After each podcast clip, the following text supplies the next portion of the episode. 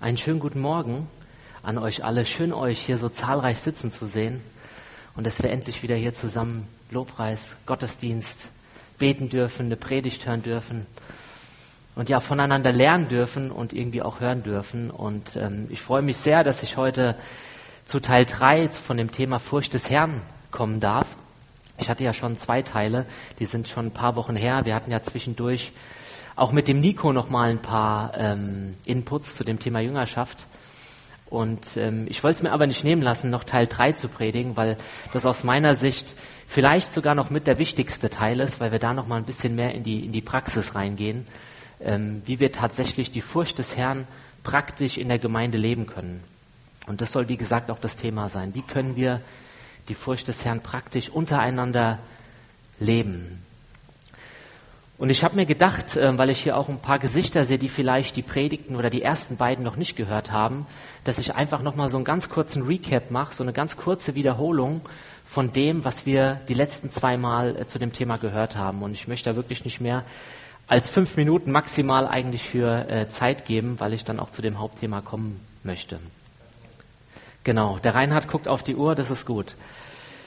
Genau, der erste Punkt, den wir beim ersten Mal hatten, war das Thema Synapse. Vielleicht erinnert euch der, eine von euch noch daran. Ähm, das war so ein bisschen ein Wortspiel von mir, Sy und Napse. Und das sollte Folgendes zeigen. Wir sind ja geprägt durch unsere Kindheit, durch den, wie wir aufgewachsen sind.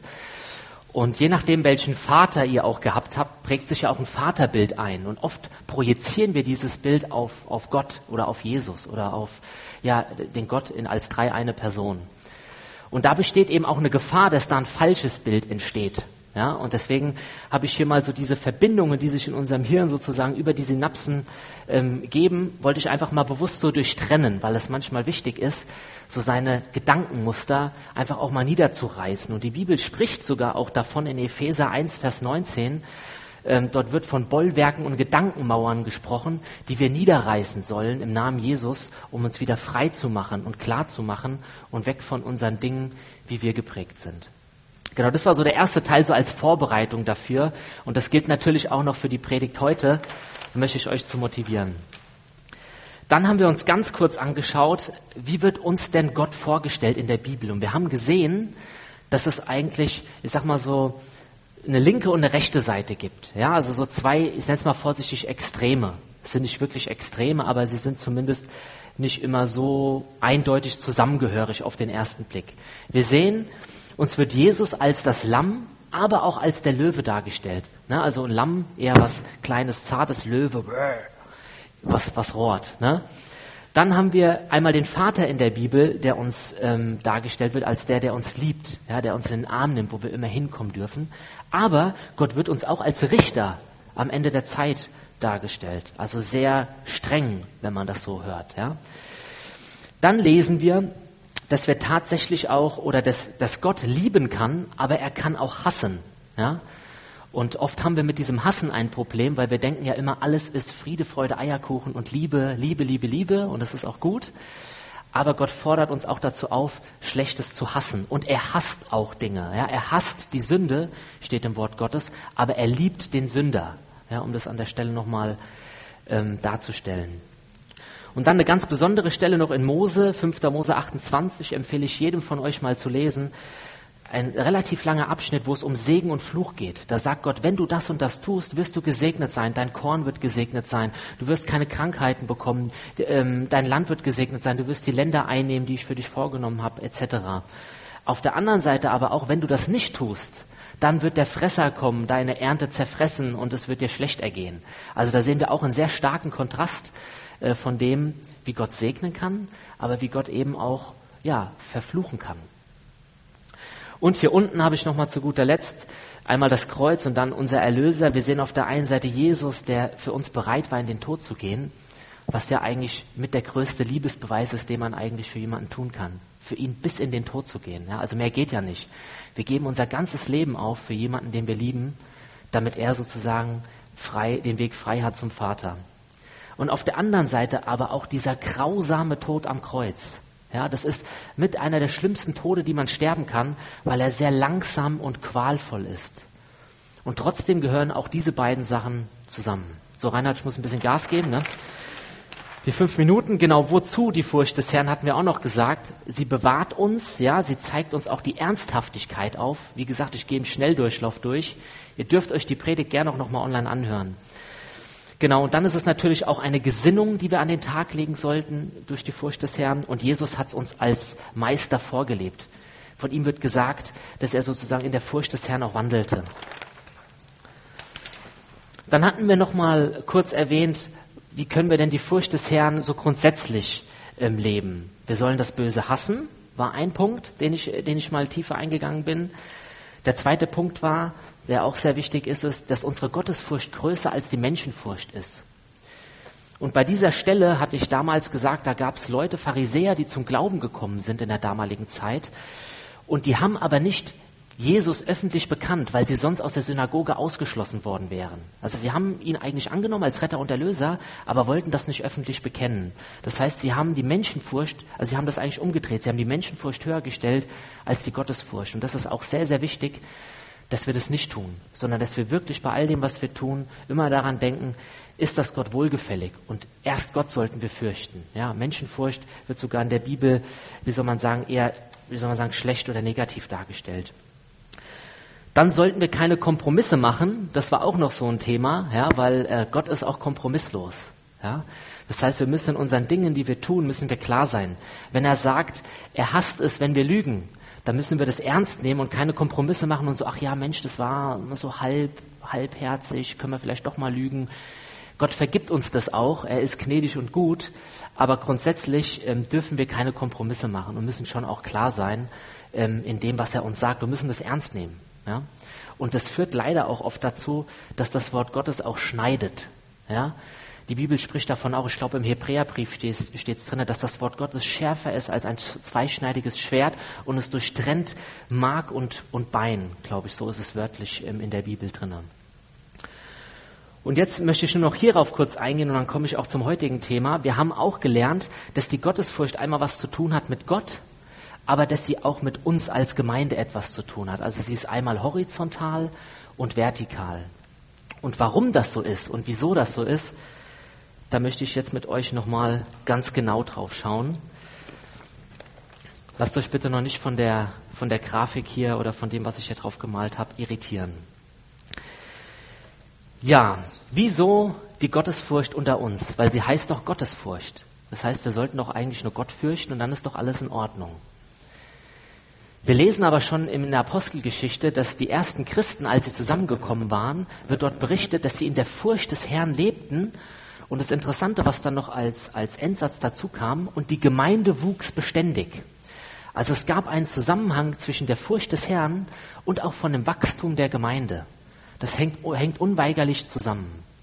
Und das Schöne ist auch, dass sich unsere Beziehungen in der Gemeinde markant von dem unterscheiden sollten, wie die Beziehungen in der Welt sind. Ja, wir alle wissen, in der Welt ist das Thema Treue nicht immer an erster Tagesordnung. Ja, wenn wir jetzt mal auf eine Beziehung zwischen Mann und Frau eingehen, wie oft hört man das, dass irgendwie ja vielleicht eine Ehe zu Bruch geht oder äh, man äh, fremd geht oder sonst wie. Also das hört man sehr, sehr oft.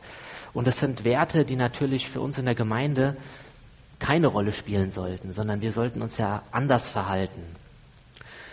Und deshalb haben wir auch eine Verantwortung füreinander. Das ist das, das Wichtige, ja? dass wir verstehen, wir als Gemeinde sind hier zusammengefügt worden, auch von Gott. Es ist kein Zufall, dass wir hier sitzen, weil wir auch Verantwortung füreinander haben und weil wir auch in das Leben des anderen hineinsprechen sollen. Ja, sei es Korrektur, sei es aber auch was Ermutigendes. Und ich sage es bewusst mal so provokativ, die Furcht des Herrn kennt keinen Unterschied zwischen Gemeinde und Privatleben. Ich wiederhole es nochmal. Die Furcht des Herrn kennt keinen Unterschied zwischen Gemeinde und Privatleben.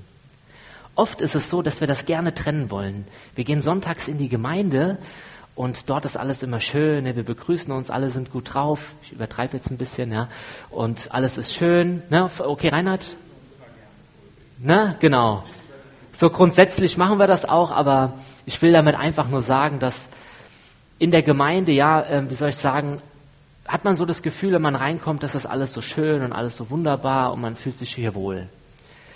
Das Spannende ist aber, was ist eigentlich zu Hause in eurem Privatleben los? Ja, weil das, was ihr zu Hause tut oder im stillen Kämmerlein oder wenn ihr auf der Arbeit seid, wenn ihr draußen seid, wie auch immer mit Freunden, wie verhaltet ihr euch da? Hat das einen Einfluss oder hat das Wort Gottes einen Einfluss auf euch, auf das, was ihr tut, auf das, was ihr macht? Und ob das so ist oder was die Bibel dazu sagt, das würde ich sehr gerne mit euch zusammenlesen und es darf gerne auch von euch einer vorlesen. Ich habe heute ähm, ein paar Bibelstellen für euch ausgedruckt. Die findet ihr bei euch auf dem Stuhl, haben die gelegen. Und da würde ich zuallererst mal gerne, dass jemand von euch, wenn es okay ist, Galater 5, Vers 19 bis 22 vorlest. Müsstet ihr, wie gesagt, auf dem Zettel haben. Einfach Freiwillige vor, wer zuerst kommt, mal zuerst. Mutige vor. Michaela möchte gerne, ja. Nein, das kannst du ruhig vom Platz machen.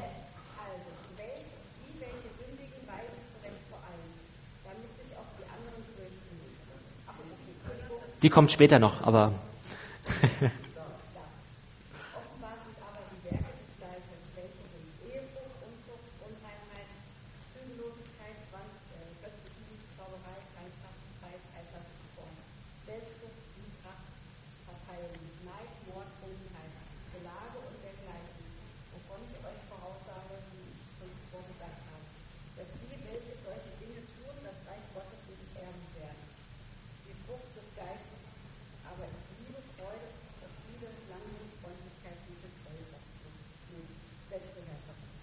Puh, das war eine lange Liste, oder?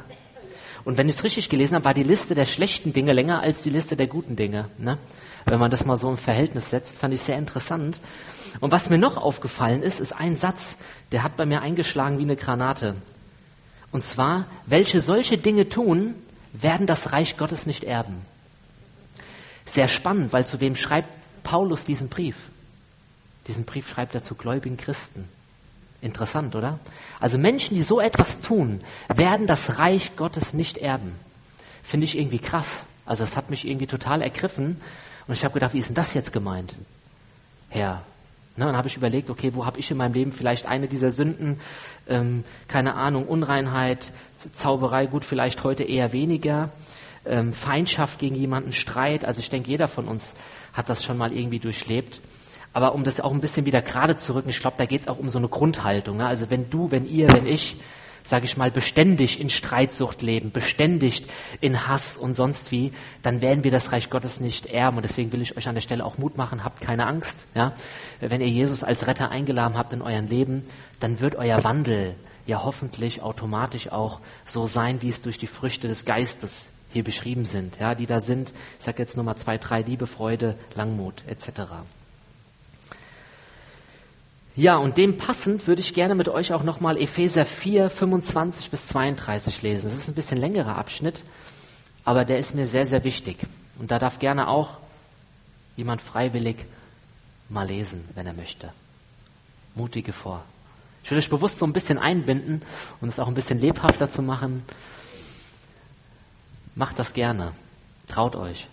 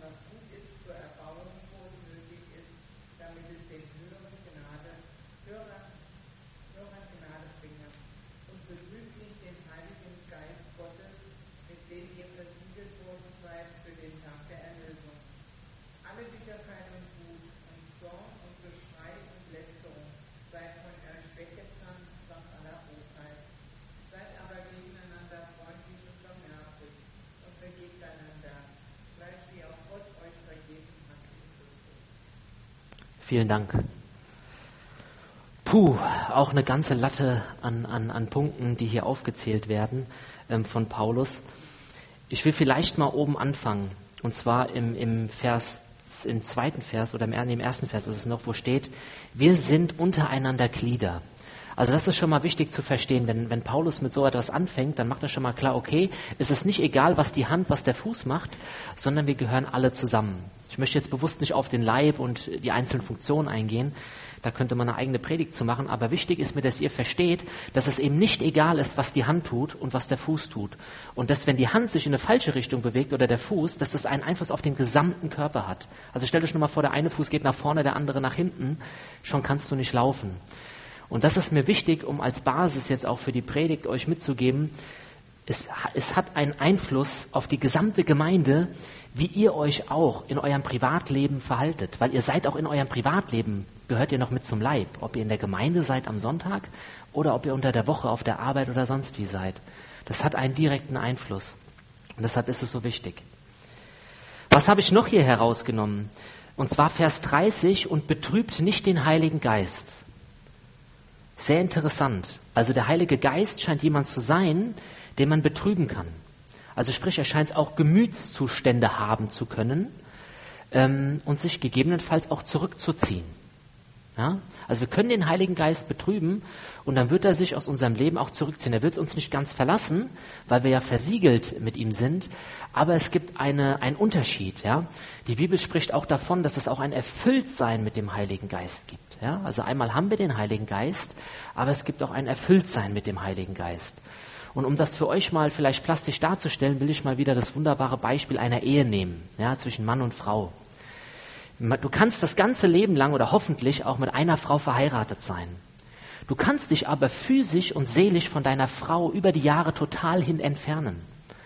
Das heißt, du lebst mit ihr 10, 20 Jahre zusammen, ihr seid verheiratet, aber trotzdem seid ihr meilenweit voneinander entfernt. Und dieses Beispiel habe ich mal gewählt, um es auch mit dem Heiligen Geist darzustellen. Der Heilige Geist wohnt in euch, er kann aber meilenweit entfernt von euch sein. Wenn ihr euch eben diesen Dingen hingebt, wie Trunkenheit, Bosheit, Hass, dann wird er sich zurückziehen. Und es wird ihn betrüben und er wird nicht mehr einen so starken Einfluss auf dein Leben haben können, wie als wenn du dich eben an die Früchte, an den Früchten des Geistes orientierst. Ja? Und auch das möchte ich, dass ihr das ja, wie soll man sagen, euch bewusst seid. Ja? Er wird nicht ganz von euch fliehen, ja? weil, weil wenn, und wenn ihr Jesus angenommen habt als Retter und Erlöser, dann haben wir den Heiligen Geist und dann sind wir auch errettet. Ja? Und dann haben wir auch die Heilsgewissheit, ja? weil es gibt auch viele, die vielleicht dann denken, oh nein, bin ich jetzt noch errettet, wenn ich mal gelügt, gelogen habe oder wenn ich vielleicht mal etwas Böses getan habe. Ja, du bist errettet und du hast immer wieder auch die Chance, Buße zu tun, vor Gott und vor ihn zu kommen. Aber es muss halt eben auch ernstlich sein und von ganzem Herzen. Ja, und jetzt kommen wir aber dazu, dass ich gerne nochmal mit euch ähm, ja, zwei, drei andere Bibelstellen lesen möchte, um zu dem Thema Ermahnung und Ermutigung zu kommen, weil Paulus spricht in sehr, sehr vielen Bibelversen im Neuen Testament von diesem Wort Ermahnung und Ermutigung. Wenn ihr nach diesem Wort mal sucht, das heißt Parakaleo, da findet ihr sehr, sehr viele Stellen ähm, zu dem Thema. Und was auch interessant ist an diesem Wort im Urtext ist, dass dieses Wort zwei Facetten hat. Das eine ist eben die Erma Ermahnung, ja, also jemanden zu ermahnen, aber Parakaleo bedeutet auch Ermutigung. Also es sind beide Teile. Es hat nicht nur, ich sag mal vorsichtig, vielleicht eine eher negative Seite wie du, du, du, hör mal auf damit, sondern nein, es soll auch was Ermutigendes sein. Da werden wir gleich nochmal genauer hineinschauen. Und deshalb würde ich gerne mit euch Hebräer 3, 12 bis 13 lesen. Und da auch wieder gerne jemand von euch.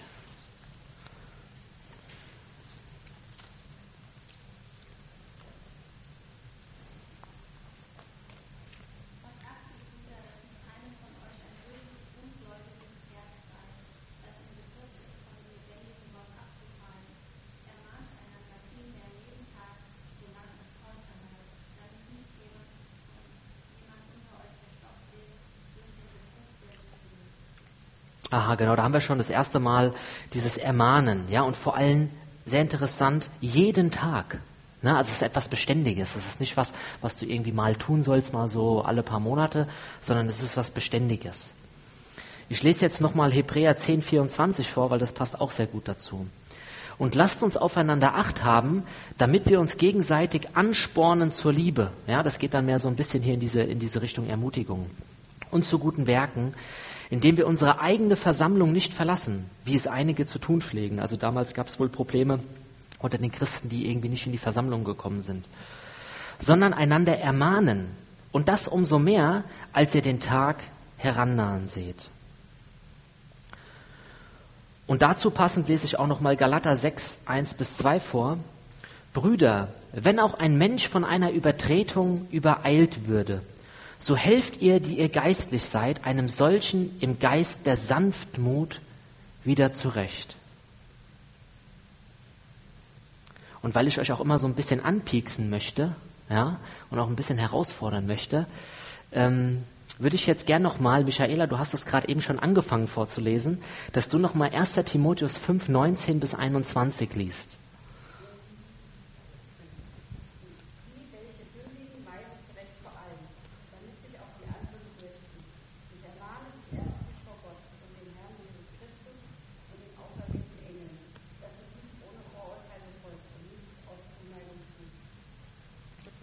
Genau. Also jetzt relativ viel Input aus dem Wort Gottes, aber mir war das wichtig, an der Stelle einfach auch mal mehr Bibelstellen zu nehmen, um das zu untermauern und zu zeigen, dass es sich durch das Neue Testament hindurch auch bestätigt, dass wir das tun sollen und dass es nicht irgendwie vielleicht nur in einem Buch einmal erwähnt wurde, sondern dass es irgendwie durchgängig ist. Und wenn ich dann nochmal ähm, anfange mit dem Ermahnen jeden Tag, ne, also wir sollen beständig ermahnen, dann in Hebräer 10, 24, wir sollen uns anspornen gegenseitig. Und wie sollen wir das aber tun aus Galater 6, 1 bis 2? Wir sollen das mit Sanftmut auch tun. Ja? Also die Art und Weise ist anscheinend Gott auch wichtig, wie wir das machen. Ja? Fand ich sehr interessant.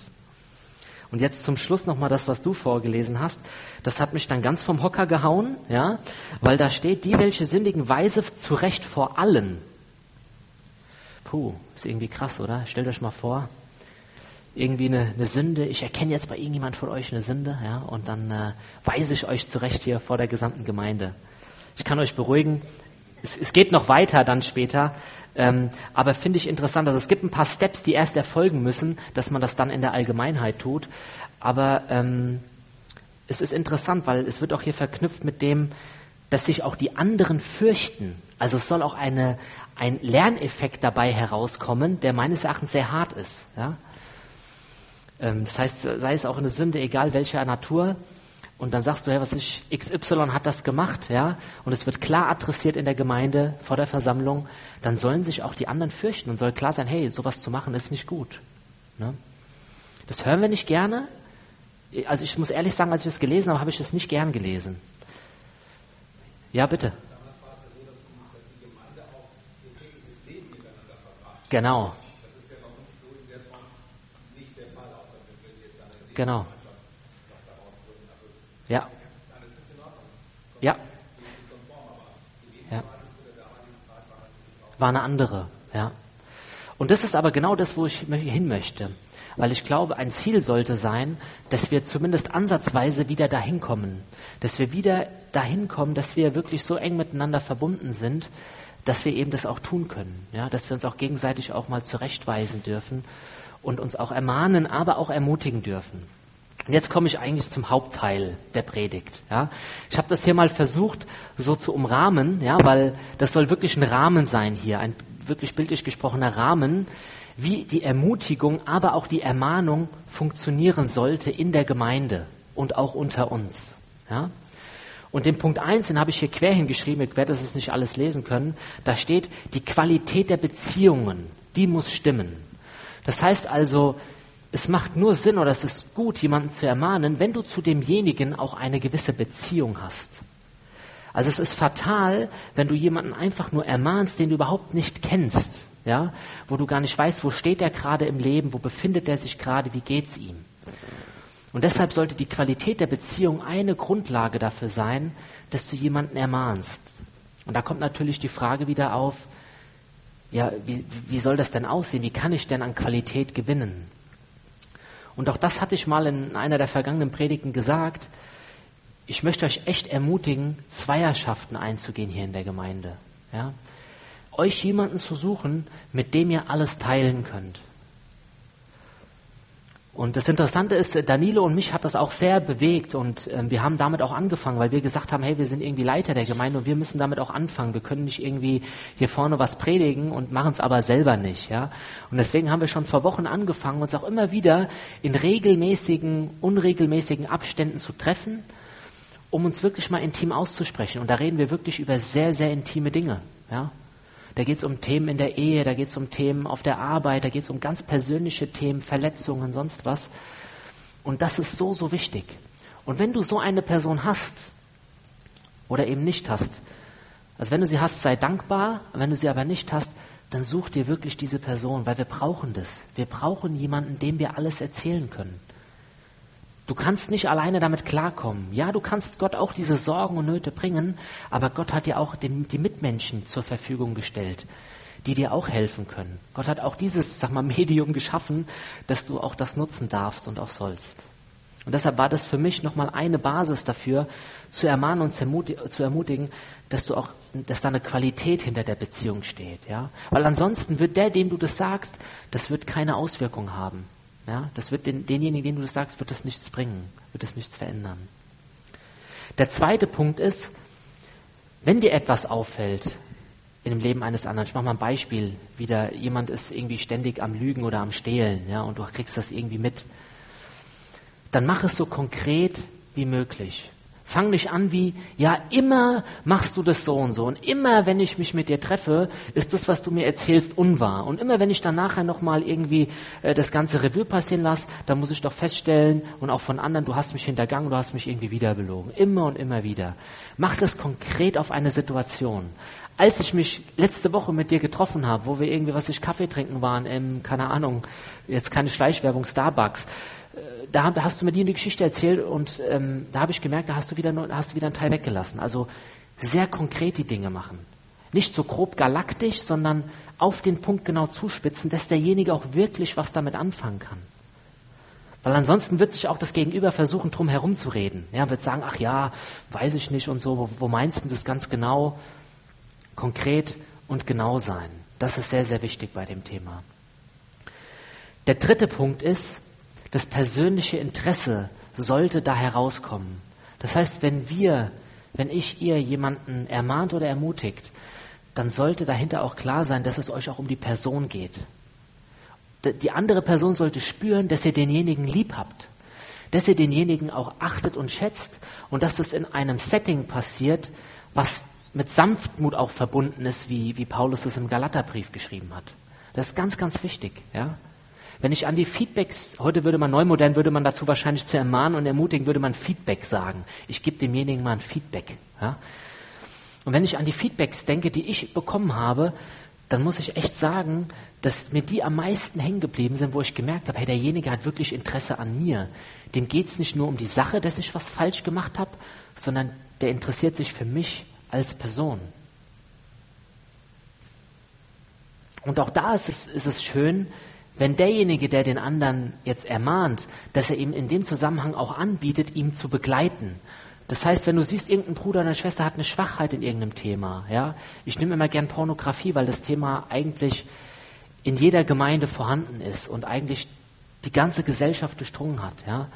Und auch ich schon dazu persönliche Gespräche geführt habe ähm, mit Menschen, wo ich dann sage, hey, ich biete dir an, ich begleite dich. Ja, wenn du das nicht alleine schaffst, du musst das nicht mit dir alleine ausmachen. Lass uns zusammen beten. Ich habe ein Interesse daran, dass du da rauskommst. Ja, das ist mit diesem persönlichen Interesse gemeint.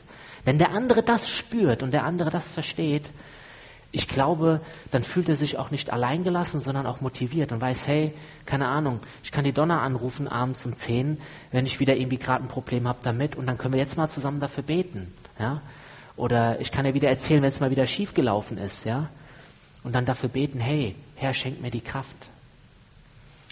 Das ist sehr, sehr, sehr wichtig, diesen Fokus nicht zu verlieren.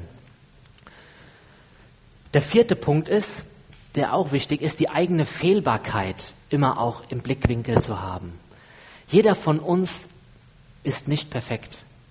Und ihr kennt das ja wahrscheinlich auch, wenn man jemandem etwas sagt, dann kommt ja oft zurück, auch ja, keine Ahnung, du hast doch auch deine Probleme damit. Oder du hast auch irgendwie äh, äh, vielleicht einen Splitter im Auge oder einen Balken vielleicht vom Kopf. Ja? Aber darum geht's mir hier gar nicht, sondern mir geht's eher darum, ich möchte den Fokus darauf legen, wenn wir uns untereinander korrigieren, dass wir das immer mit einer Grundhaltung tun, dass wir auch Fehler haben. Ja? Dass das eben nicht so sein sollte von oben herab und so nach unten. Ja? Und ich merke das auch in meinem Leben. Ich neige auch oft sehr dazu, dass wenn ich äh, Dinge anspreche oder Dinge diskutiere, dass ich gefühlt manchmal mich wie in so eine Position begebe, so die gefühlt eine Stufe höher ist und dann sage, hey, guck mal, du musst das so und so machen. Ja? Erlebe ich auch öfters bei mir ja, und tue mich schwer damit. Und deshalb war mir das nochmal so wichtig, auch zu sagen, hey, die eigene Fehlbarkeit spielt immer auch eine Rolle, wenn wir jemanden ermahnen und lässt uns auch irgendwie weiterhin demütig bleiben. Und den letzten Punkt, den ich hier mit aufgenommen habe, ist auch sehr, sehr wichtig. Man sollte niemals aus Emotionen heraus etwas tun. Wenn du emotional geladen bist, dann warte.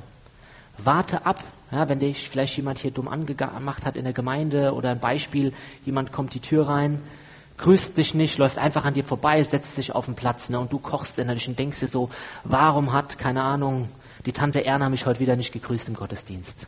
Ja? Warum? Jeden anderen grüßt sie, aber zu mir kommt sie wieder nicht. Ja? Und ich weiß nicht, ob es euch so geht. Ich hatte so Momente auch schon, wo ich gedacht habe, so, hey, warum läuft der immer an mir vorbei? Warum ignoriert derjenige mich? Und da habe ich gemerkt, da kommt so ein Groll und so ein innerlich, ich will nicht sagen Hass, aber so ein Unbehagen. Ja? Und dann merke ich so, hey, irgendwie ist derjenige komisch. Ja? Und wenn ich dann in dem Moment impulsiv sofort hingehe, ist die Wahrscheinlichkeit sehr groß, dass das zu einem Streit führt. Ne? Und dass das, hey, warum, warum sagst du mir eigentlich nie Hallo? Finde ich total blöd. Ja? Es mag bei dem einen oder anderen auch mal helfen. Ja? Es gibt auch Typen, die brauchen eine klare Ansage, aber ich würde sagen, grundsätzlich ist es so, dass wir das eben nicht aus einer Aggression heraus oder emotional geladen tun sollten. Und der letzte Punkt ist mir auch wichtig hier, der auch zu dem Punkt 5 gehört, ist, es darf niemals demütigend sein. Mit dem, was wir dem anderen sagen, dürfen wir ihn nie so stark verletzen, dass er am Boden liegt und eigentlich sich komplett in Frage stellt und eigentlich sein ganzes Leben in Frage stellt. Das sollte immer mit einer gewissen Achtsamkeit und mit einer gewissen Liebe und wie ich es gerade schon erwähnt habe, Sanftmut passieren und vielleicht auch, wie in Hebräer 10, 24 steht, mit einem gegenseitigen Anspornen. Ja, also wie kann ich das nehmen? Ich nehme jetzt wieder das Beispiel mit der Pornografie. So, hey, hör auf mit dem Scheiß, lass das sein, sag mal, bist du blöd oder so. So könnte ich das sagen. Ich könnte aber auch sagen, hey, XY, lass uns doch da zusammen dran arbeiten. Und guck mal, stell dir vor, wenn du das besiegt hast, hey, dann hast du einen riesen Schritt gemacht im Glauben und du bist frei, ja. Du siehst deine Frau vielleicht wieder mit anderen Augen. Du kannst wieder mehr, äh, keine Ahnung, die Liebe leben. Ja? Also eher das auf diesen Blickwinkel hinzurichten, anstatt irgendwie die Keule rauszuholen und jemanden damit zu erschlagen. Ja? Das ist an der Stelle auch nochmal ähm, besonders wichtig. Ja, das waren mal äh, so Punkte, ähm, die ich euch weitergeben möchte. Und mir persönlich hat bei diesem Feedback geben, und dazu gehört für mich ermahnen und ermutigen, haben mir drei Punkte immer geholfen. Und das war dieses WWW. Das steht jetzt nicht für World Wide Web, ne, wie wir es aus dem Internet kennen, sondern das steht für Wahrnehmung, Wirkung und Wunsch. Das heißt, wenn dir etwas auffällt an irgendjemanden anders, ich mache das jetzt mal ganz praktisch mit dem Beispiel von eben, jemand kommt durch die Tür, grüßt dich nicht, setzt sich mit einer versteinerten Miene hin, ignoriert dich ständig, wenn du ihn auf dem Weg äh, begegnest. Dann könntest du zu der Person hingehen und Folgendes sagen. Du könntest es so tun, indem du, indem du ihm rübergibst, hey, was weiß ich, Tante Erna, um bei dem Beispiel zu bleiben, irgendwie nehme ich die ganze Zeit wahr, dass du irgendwie an mir vorbeigehst und dass du mich ignorierst. Und es wirkt so auf mich, als ob du was gegen mich hast. Ja? Und da wollte ich dich mal fragen, ist da vielleicht irgendwas dran? Steht da etwas zwischen uns? Ja? Und zu guter Letzt so mein Wunsch, ich würde mich sehr freuen, wenn wir irgendwie in Zukunft uns irgendwie auch begrüßen könnten, ja, oder dass du mir zumindest erzählst, warum, was sich daran hindert. Ja? Und diese drei Ws, ja, Wahrnehmung, Wirkung und Wunsch, haben mir geholfen, auch auf der Arbeit äh, mit Mitarbeitern ihnen Feedback zu geben, aber auch hier in der Gemeinde. Und es ist, finde ich, ein gutes Instrument, was man sich einfach merken kann. Ja? Wahrnehmung, Wirkung, Wunsch, www, wie ist World Wide Web. Und das möchte ich euch auch einfach mal, wie gesagt, an der Stelle vorgestellt haben. ähm, um es einfach mal ganz konkret zu tun, weil wir haben ja gesagt, wir wollen in der Furcht des Herrn ganz praktisch leben. Und deswegen denke daran, wenn dir nächstes Mal wieder etwas einfällt oder ein Groll in dir her, äh, hochkommt gegenüber jemanden oder irgendwas nicht passt, vielleicht das so in diesem Schema auch einfach mal durchzugehen innerlich und mit demjenigen darüber zu sprechen. Ja, jetzt sind wir auch schon fast am Ende der Predigt angekommen. Und ähm, ich möchte allerdings nochmal darauf zurückkommen, auf den Vers, den Michaela vorgelesen hat, mit dem Sündige und Weise denjenigen vor allen Leuten in der Gemeinde zurecht. Und auch hier gibt es ein, ein gewisses Vorgehen, was man tun sollte, ähm, bevor man das eben in der Gemeinde macht. Ne? Also um das nochmal ganz klar zu sagen, ihr sollt bitte nicht, wenn ihr was gegen jemanden habt, sofort hier vorne herkommen und sagen, hier du Peter, bitte nächsten Sonntag sagst du mal, dass die Tante Erna mich nicht grüßt. Ne? Und das machst du mal bitte vor der gesamten Gemeinde, weil das ist ja unter aller Kanone. Ja? Nee, so soll das nicht laufen. Und deswegen möchte ich jetzt mit euch die letzte Stelle für heute lesen. Und zwar steht in Matthäus 18, sorry, die vorletzte Stelle für heute, Matthäus 18, 15 bis 17. Und auch da würde ich mich freuen, wenn jemand von euch die Stelle lesen würde.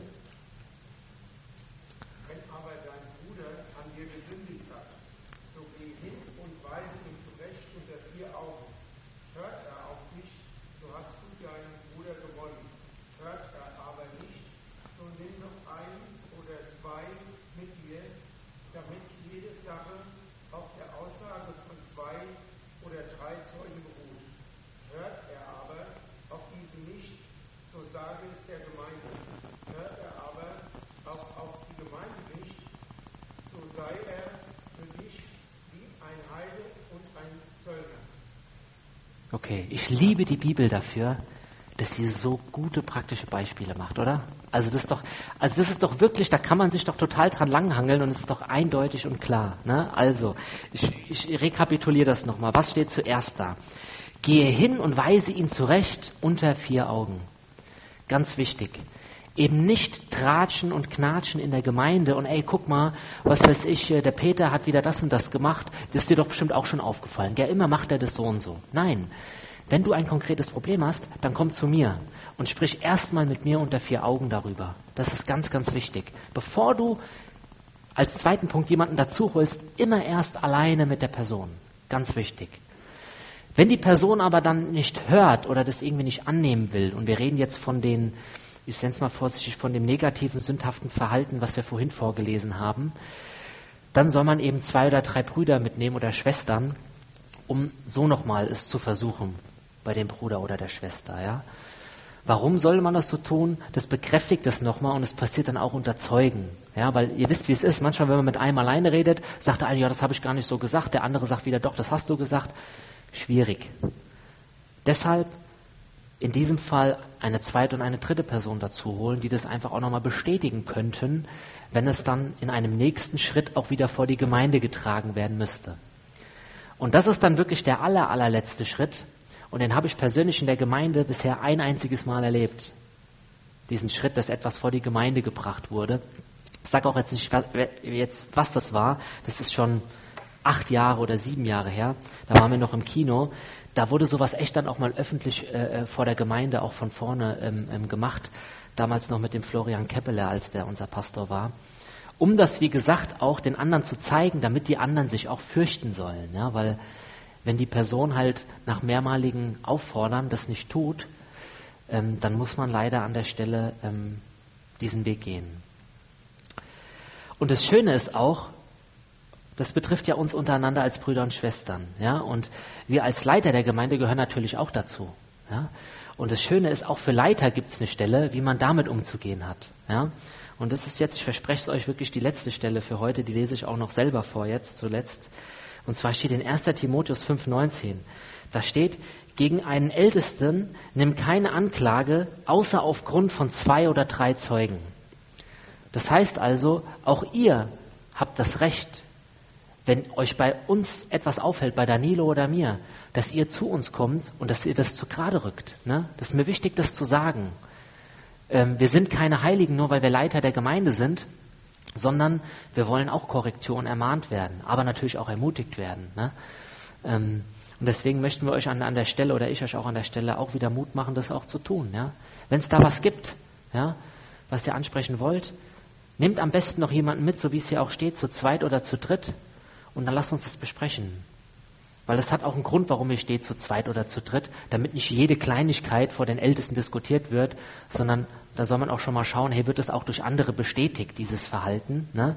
Und dann geht man zusammen und spricht nochmal ähm, darüber. Genau.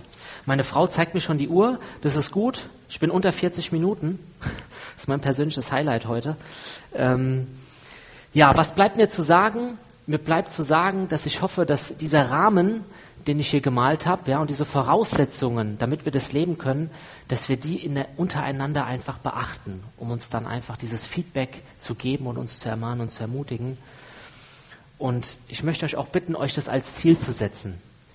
Setzt euch es nicht als Ziel, jetzt unbedingt jemanden zu ermahnen, aber setzt euch als Ziel, eine Zweierschaft zu suchen, mit dem ihr über alles sprechen könnt und eine Person zu suchen, von der ihr vielleicht auch glaubt, dass sie in euer Leben hineinsprechen darf. Ja? Macht das mal ganz konkret, das würde ich euch wirklich auch mal als Aufgabe mitgeben für die Woche, ähm, sich, sich mal zu überlegen, Herr, wer könnte der oder diejenige sein in der Gemeinde, mit der ich das machen will?